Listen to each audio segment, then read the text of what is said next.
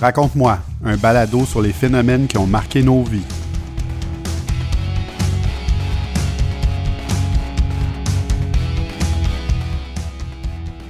Une trilogie est un ensemble de trois éléments artistiques qui peuvent être vus comme une œuvre entière ou trois œuvres distinctes. On retrouve généralement les trilogies en littérature, dans les jeux vidéo et au cinéma. La plupart du temps, ce sont sous des thèmes de fantasy ou de science-fiction que les trilogies sont le plus répandues. Un fait est une trilogie de trilogies. La plus connue est la saga de Star Wars.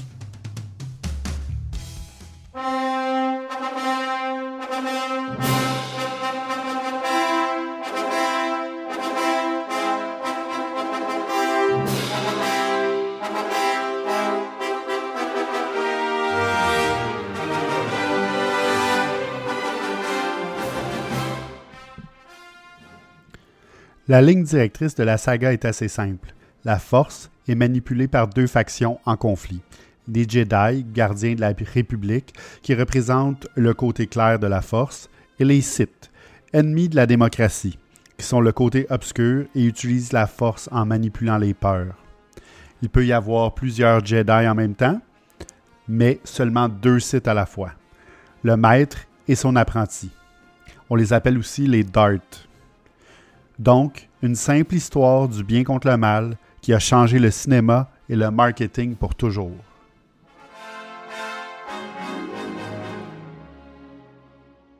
Durant cet épisode, on va survoler les trois trilogies en résumant l'histoire de chacune d'entre elles, mais surtout en discutant de leurs thèmes et de leur création.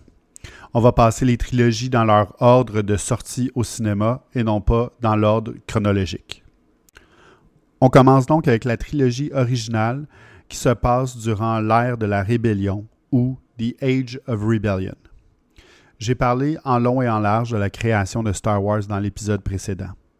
Alors que George Lucas avait révisé son plan, passant d'un film à une trilogie, personne ne savait si les autres films allaient voir le jour. Suite à l'immense succès de Star Wars, Lucas revoit encore son plan et en fait une trilogie de trilogies qu'il appellera The Star Wars Saga. C'est à ce moment qu'il donne le sous-titre A New Hope au film et le numérote épisode 4. Dans la trilogie originale, bien que chaque film ait son numéro, leur seule mention est dans le crawl du début, jamais dans le marketing de l'époque. La trilogie originale, qui est lancée entre 1977 et 1983, réunit les films A New Hope, The Empire Strikes Back et Return of the Jedi, qui s'appelait à l'origine Revenge of the Jedi, mais on y reviendra. L'histoire de cette trilogie tourne autour d'une guerre civile dans laquelle l'Alliance rebelle tente de libérer la galaxie de l'emprise de l'Empire, tout en suivant l'évolution de Luke Skywalker dans sa quête pour devenir un Jedi et faire face à Darth Vader, l'apprenti de Darth Sidious, a.k.a. Sénateur Palpatine, dont on a parlé dans l'épisode précédent et dont on reparlera aujourd'hui. Lui, il est partout dans la saga.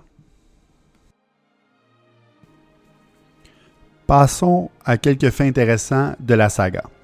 Au tout début, Anakin faisait partie du script en tant que chevalier Jedi et père de Luke Skywalker.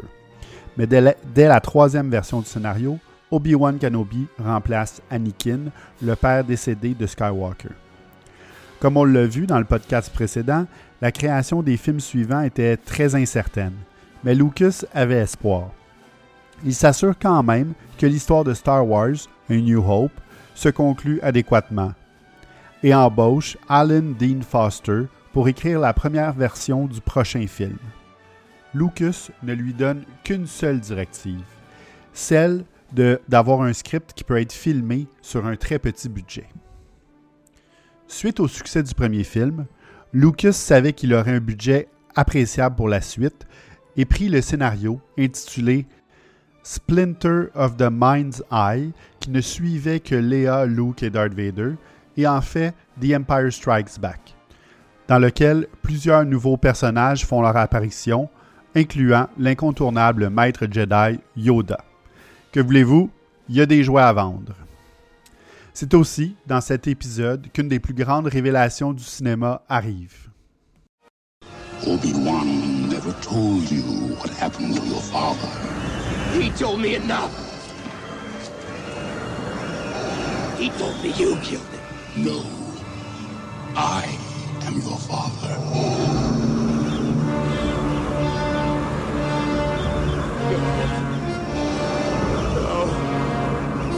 That's not true.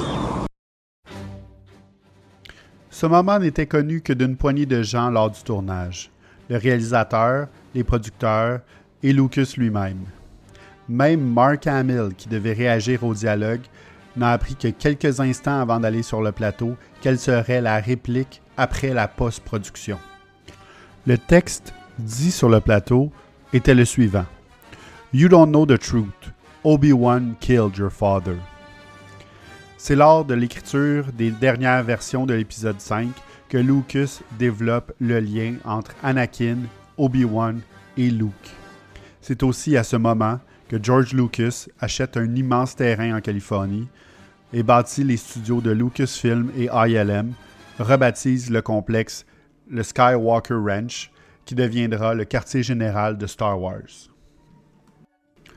Le 21 mai 1981, The Empire Strikes Back sort au cinéma et dépasse les attentes tant financières que critiques. C'est une des premières suites qui est mieux reçue que l'original, bien que les deux films se retrouvent souvent sur la liste des meilleurs films de tous les temps. L'épisode 5 est un peu plus sombre que le Star Wars original, et Lucas voulait revenir à un ton plus familial pour la suite. Alors qu'Harrison Ford n'avait signé que pour l'épisode 5, il se fait convaincre de revenir pour le sixième, à condition qu'Han Solo meure durant le film.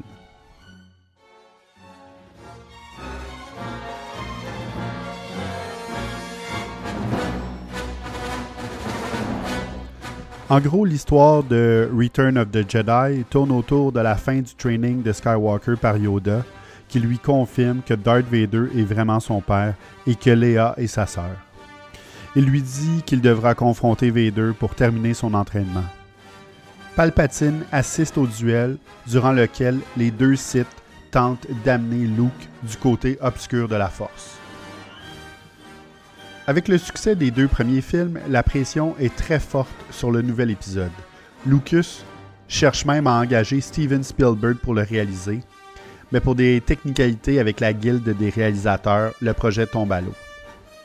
Vu que la franchise générait des dizaines de millions de dollars, la location des studios coûtait de plus en plus cher car les propriétaires savaient ce que les films rapportaient et montaient donc leur prix.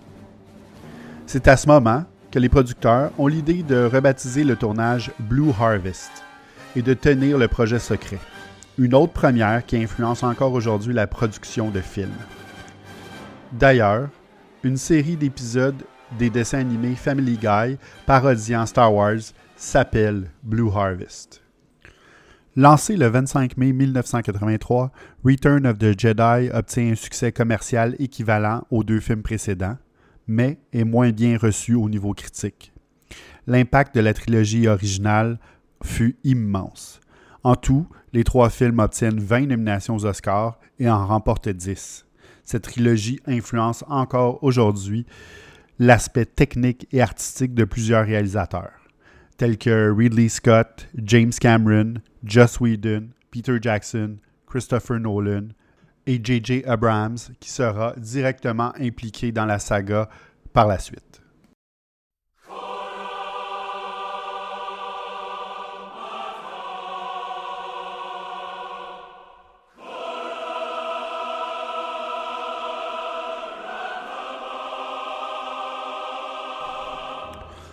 La prequel trilogy, qui est lancée entre 1999 et 2005, est la deuxième qui se déroule avant la trilogie originale. Elle se passe à l'ère de la République ou The Age of Republic. Cette fois-ci, les numéros d'épisodes sont pleinement assumés.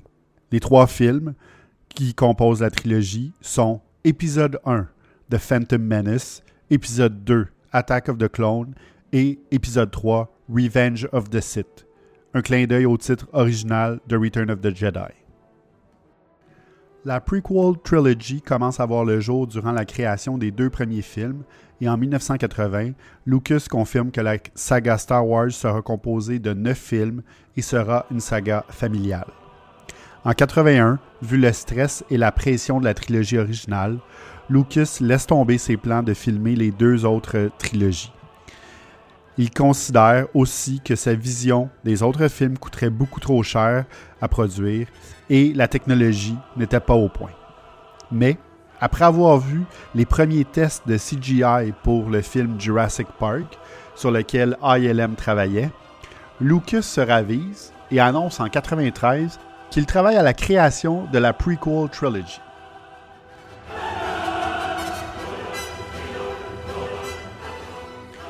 Ces trois films racontent l'entraînement Jedi du jeune Anakin Skywalker, son virage vers le côté obscur et la naissance de Darth Vader. On suit aussi le sort de la République, la destruction de l'ordre Jedi et la montée de l'Empire sous le contrôle de Darth Sidious. Cette fois-ci, Lucas sait qu'il produira les trois films, peu importe leur succès au box-office. Et les scénarios sont écrits en fonction de laisser certains cliffhangers. Le casting se fait un peu différemment pour cette trilogie. Bien que Lucas choisisse les inconnus Jake Lloyd et Aiden Christensen pour incarner Anakin enfant et jeune adulte, et qu'il retrouve les acteurs qui ont personnifié R2D2, C3PO, Yoda et Palpatine, il embauche aussi des vedettes de la fin des années 90, telles que Natalie Portman, Liam Neeson, Ewan McGregor et Samuel L. Jackson. Au départ, l'épisode 1 s'appelait The Beginning et suit les manipulations politiques du sénateur Palpatine ainsi que les aventures du maître Jedi Qui-Gon Jinn et de son apprenti, le padawan Obi-Wan Kenobi, alors qu'il rencontre un jeune Anakin Skywalker qui deviendra l'apprenti d'Obi-Wan à la fin du film. Cet épisode, bien qu'extrêmement lucratif pour l'époque, est mal reçu par les fans et les critiques. Le principal coupable est Jar Jar Binks. Jar Jar Binks. your humble servant. Et la surabondance des images de synthèse qui clashent avec les effets réels de la trilogie originale.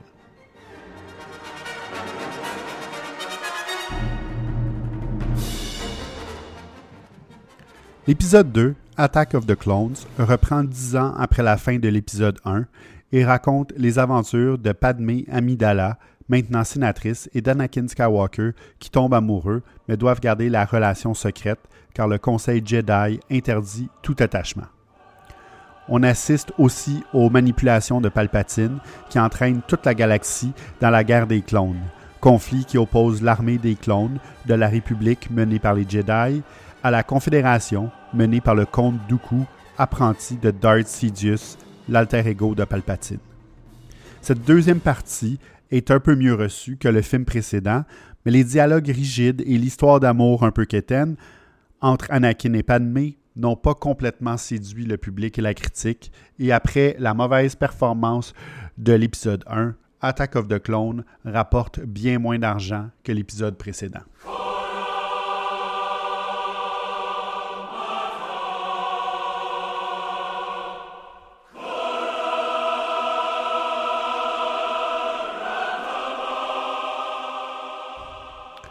Malgré la déception des deux premiers épisodes, l'épisode 3 est très attendu car tout le monde sait qu'il portera sur la conversion d'Anakin vers le côté obscur de la Force et éventuellement en Darth Vader. Lucas aussi en est très conscient et commence même à travailler sur l'épisode 3 avant même le lancement du deuxième en salle. Au départ, Anakin devait exécuter Dooku au tout début du film pour représenter sa chute vers le côté obscur Lucas réécrit et retourne des scènes pour faire que son penchant pour le Dark Side soit causé par son désir de sauver Amidala qu'il voit mourir dans des visions. Le titre de cet épisode est directement tiré du titre original de l'épisode 6. En 1983, Lucas avait rebaptisé Revenge of the Jedi par Return of the Jedi parce que les Jedi ne se vengent pas. Vu que les Sith jouent sur les peurs et prônent une forme de vengeance, le titre Revenge of the Sith était parfait pour conclure la prequel trilogy.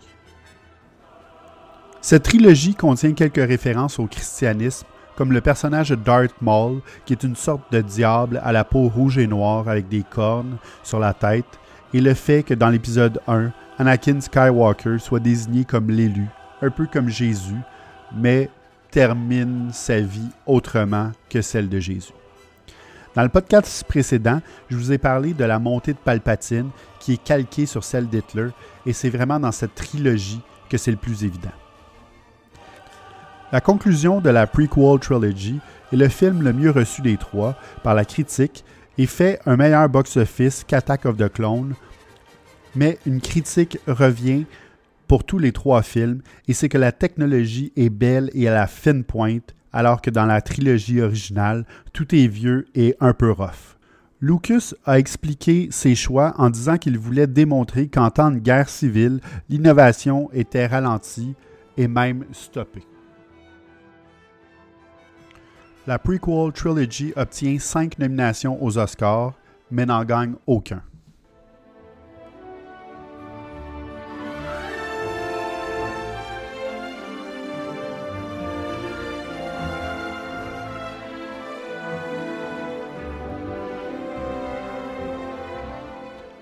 La sequel trilogy, ou l'ère de la résistance, The Age of Resistance, est lancée en 2015 et se conclut en 2019.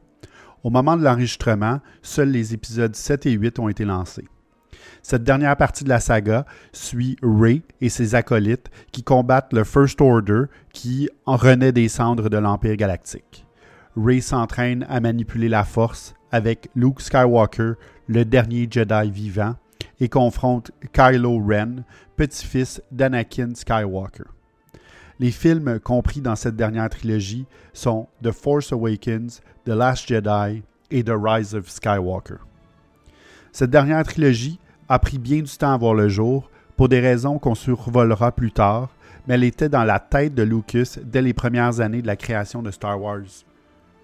Durant une entrevue à la fin de 1980, Lucas déclare que Star Wars est une saga en neuf épisodes qui contient un début, un milieu et une fin, et qui se déroule sur une période de 50 ou 60 ans. Il mentionne aussi avoir le titre et le synopsis pour chacun des épisodes. En 93, quand Lucas annonce son intention de faire la prequel trilogy, il mentionne qu'il n'a pas de plan pour une troisième trilogie et qu'il ne laissera personne la faire. En 97, il répète qu'il n'a pas de scénario, mais qu'il est amusé par l'idée de revisiter des personnages originaux dans leur soixantaine et de faire trois films sur eux en tant qu'aînés. En 2008, alors que les six premiers films sont sortis, Lucas réitère que ces films étaient l'histoire d'Anakin et Luke Skywalker et qu'après que Luke sauve la galaxie et rachète son père, l'histoire se termine. Personne ne sait vraiment pourquoi Lucas avait mis une croix sur la suite de la saga, mais au travers des entrevues, on peut assumer qu'il se trouvait vieillissant et que la charge d'une dernière trilogie à son âge lui faisait peur.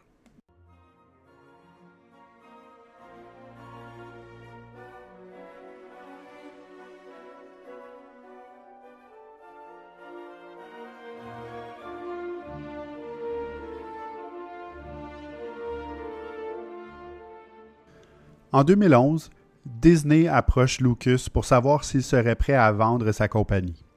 Lucas avait commencé à y penser, mais n'était pas tout à fait prêt.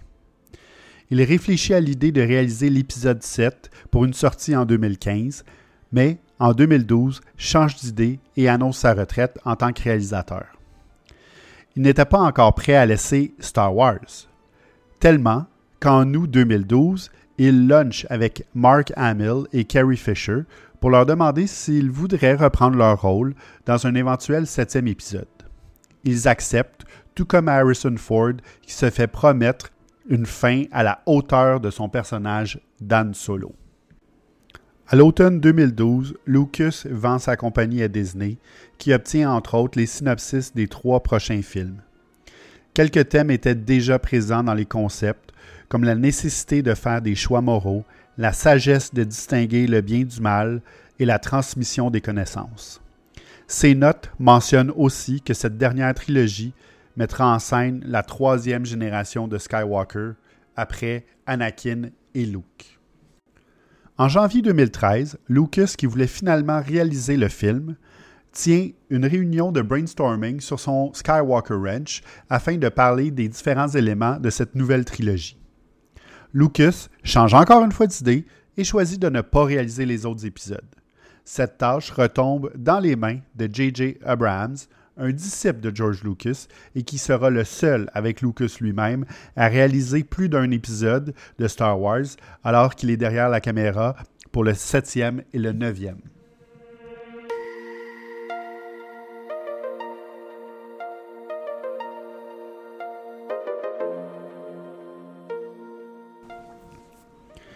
Quelques éléments de la réunion de 2013 sont tout de même incorporés dans la dernière trilogie, comme le fait que la Padawan est une fille dans la vingtaine, Luke est en exil sur une planète lointaine où le premier temple Jedi est situé, et qu'il est réticent d'entraîner une Padawan mais change d'idée. Aussi, le vilain principal, qui devait s'appeler Skyler, devient Ben Solo, le fils déchu. Au lieu de sortir en mai à tous les trois ans comme les deux trilogies précédentes, celle-ci est lancée en décembre aux deux ans. Les deux premiers films obtiennent d'excellentes critiques, bien que certains trouvent que l'épisode 7 ressemble un peu trop au quatrième. Les résultats du box-office sont hors de ce monde, alors qu'en 2019, les deux premiers films récoltent des recettes mondiales de 3,4 milliards de dollars. Au moment de l'enregistrement de cet épisode, le dernier chapitre de la saga n'est pas encore lancé, mais on peut croire que la trilogie atteindra les 5 milliards sans trop de problèmes. Les deux premiers films ont aussi totalisé 9 nominations aux Oscars, mais en ont gagné aucun. Bien que la saga se termine avec The Rise of Skywalker, Star Wars restera assurément dans la culture pop pour des décennies encore. Et que dire de son influence? Même ça, c'est arrivé en 2015. Clearly, this is not the most important event that's taking place uh, in the White House today. There is a screening of Star Wars for Gold Star families and children coming up, so uh, I'll try to be relatively succinct. Okay, everybody, I got to get to Star Wars. Pas pire quand même quand le plus cool président des États-Unis te fait un shout-out. Et à bien y penser, sans Star Wars, est-ce qu'on aurait eu les franchises Harry Potter, Lord of the Rings et plein d'autres? On le saura jamais.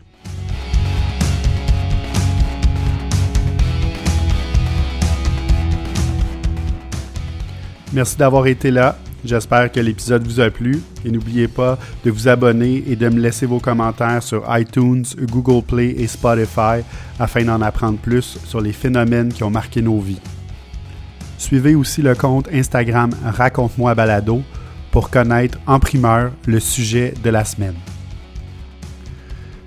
À la technique, la recherche, la narration, la production et la réalisation, c'est André Bustros qui vous dit à très bientôt.